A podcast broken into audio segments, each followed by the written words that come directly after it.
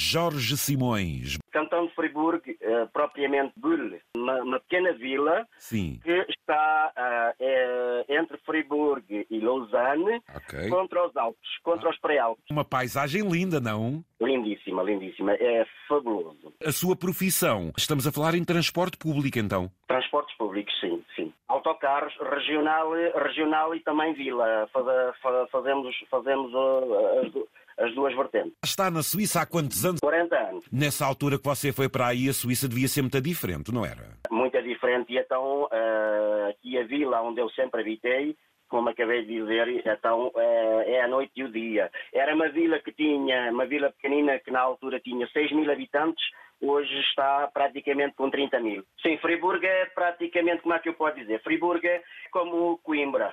Portugueses, é vê-los, não? Sim, é uma grande comunidade, não haja dúvida, somos uma grande comunidade de portugueses.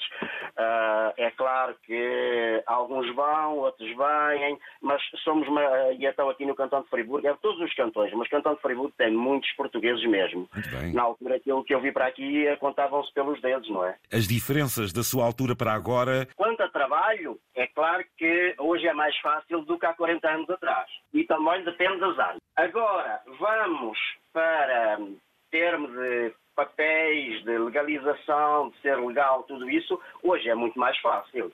quando é que regressa ao seu país? Só de férias, porque os filhos nasceram aqui, já há netos.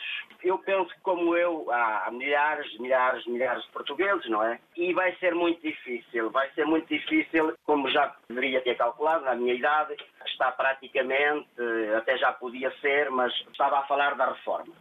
Ah, mas, sinceramente, ah, se calhar vai ser muito difícil regressar definitivamente, vai ser Obviamente, muito pois. difícil. Eu eh, sou de Ancião, Distrito de Leiria, propriamente Santiago da Guarda.